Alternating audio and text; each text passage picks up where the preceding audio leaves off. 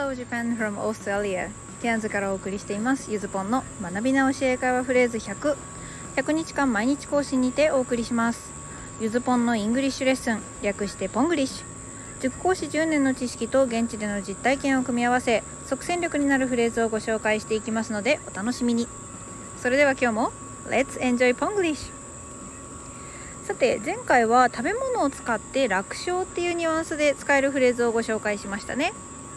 A piece of cake. 覚えていましたでしょうか？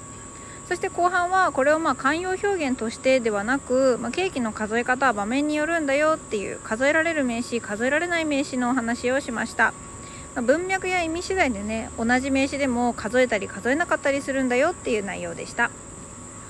さて今日はまたガラッと思考を変えて動詞のフレーズをご紹介します。読み間違えることが多い単語を使っているのでぜひ気をつけてください。Today's phrase. Get through 切り抜ける。get through ですね。これねあのコロナ禍ではですねよくあの We will get through this together 一緒に切り抜けようなんていう風に使われていました。そうこれね見聞きしたことある人も多いかもしれません。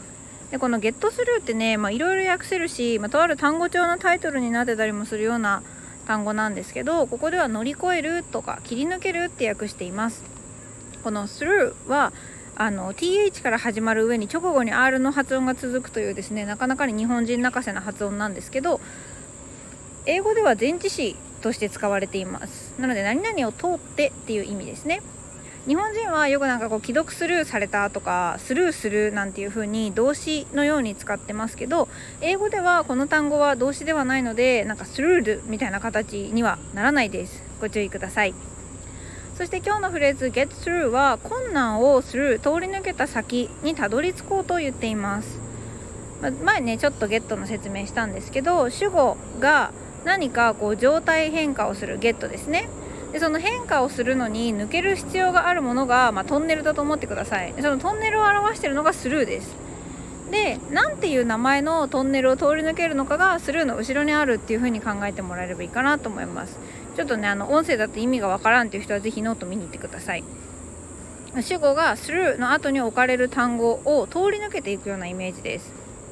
実はこれ前回の問題の最後に「えー、though 何々だけど You ate three though っていうフレーズで入れていました。これがですねあのまたスペルが似てるんですね。R が入ってるか入ってないかでしかないんです。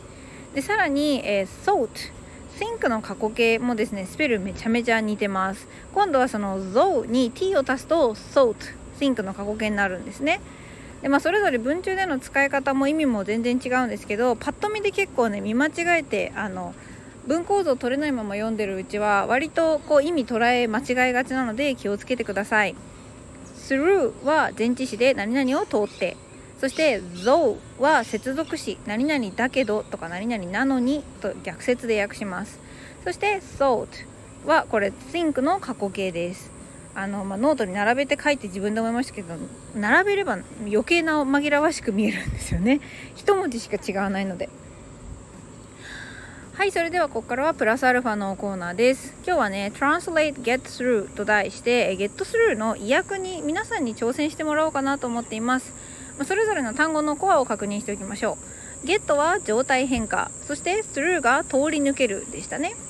まあ、会話文を読んでどんな意味で使われているのか予測してみてください1問目 The cat got through the small, small hole in the wall The cat got through the small hole in the wall 2問目 I got through a university entrance exam I got through a university entrance exam 3つ目 I studied so hard to get through school I studied so hard to get through school そして4つ目最後です My English somehow got through to the foreigners My English somehow got through to the foreigners さあこのゲットスルーのなんとか通り抜けた感伝わっているでしょうか以前ご紹介した状態変化をコアに持つゲットっていう動詞を使ったフレーズなので、まあ、ただね通り抜けたっていうよりは切り抜けたすり抜けたっていうような困難があったことがニュアンスに含まれます。でこれ単純に通り抜けた場合っていうのは go through を使います。こっちもねなかなか意訳の多い熟語なのでまた後日配信でご紹介予定です。お楽しみに。さてそれでは答え合わせといきましょう、まあ、私の日本語訳と完全一致している必要は全くありません。1つ目 The cat got through the small hole in the wall これはその猫は壁に開いた小さい穴をすり抜けた。この文だったらね went through にしても通じるんですけど got through を使うことでこの猫がまあちょっとこううんって顔を押し込んでたりとかかろうじて感が伝わります、まあ、あの木の穴を got through get through できなかったのはプーさんですね。あのハマっちゃったパターン。そして2つ目。I got through a university entrance exam これは、えトンネル通り抜けたものが University Entrance Exam 大学入試なので大学入試を切り抜けた。これはですね went through にしてしまうと、えー、経験したって言ってるだけになっちゃうのでちょっと受かったかどうかわかんないんですよね。なので受かった場合は get through を使いましょう。受験生がね合格者に常在変化したわけです。そして3つ目 I studied so hard to get through school これは卒業できるように勉強を頑張った。これもゲットを用いることで何かしら大変なことがあった学生生活をやり抜いて卒業するっていうようなニュアンスが伝わります。そして4つ目最後ですね。ちょっとトリッキーですけど My English somehow got through to the foreigners 私の英語は何とかその外国人たちに伝わった。この場合は言語の違いを困難としてそれを、え、くぐり抜けた、まあ、通じたということですね。somehow どうにかっていう単語もなかなかに使い勝手がいいので一緒に押さえておけるといいと思います。この get through のね切り抜ける感とも相性抜群です。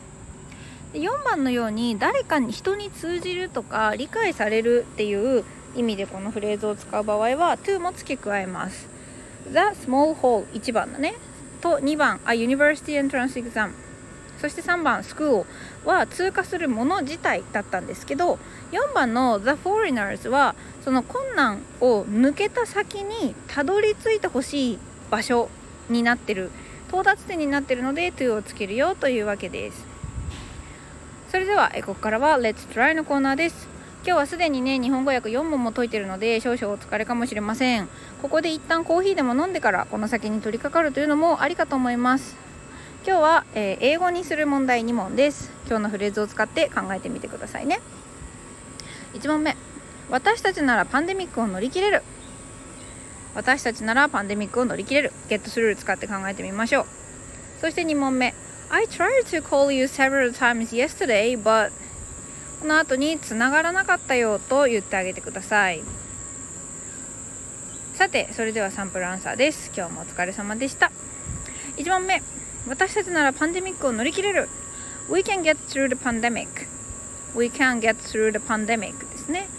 乗り切れるとまあ can の入ってる意味にアレンジしてみました、まあ、でもね We will でも意味は限りなく近いのでバッチリです。そしてこのパンデミックね病気などの大流行っていう単語もすっかり馴染みのあるカタカナになりましたね。まここでパンデミックに through the pandemic と the をつけるのは共通認識として今はもう誰もが COVID-19 コロナウイルスのことだとわかるからですそして2つ目、えー、繋がらなかったようですね I tried to call you several times yesterday, but I couldn't get through to you. もしくは I couldn't get through で終わりで OK です。ま、相手につながらなかったということは電話がタイミングの悪さっていう困難を、え通り抜けられなかった、まあ、無理やり直訳っぽく解釈するとこんな日本語になります1回かけてつながらない時よりも何回かかけたのにダメだった時に couldn't get through を使う傾向があるようですやはりねこう何回か試みたりっていう困難を切り抜けるニュアンスが生きてるんですねで普通に1回かけて繋がんなかった場合は didn't go through でも表すことができます Okay, today's lesson is over. Thank you for listening. It was one of the strongest motivation to learn English that I could get through to the, my host mother in Canada. I hope you guys will have the similar experience. Have a happy day with Spanglish.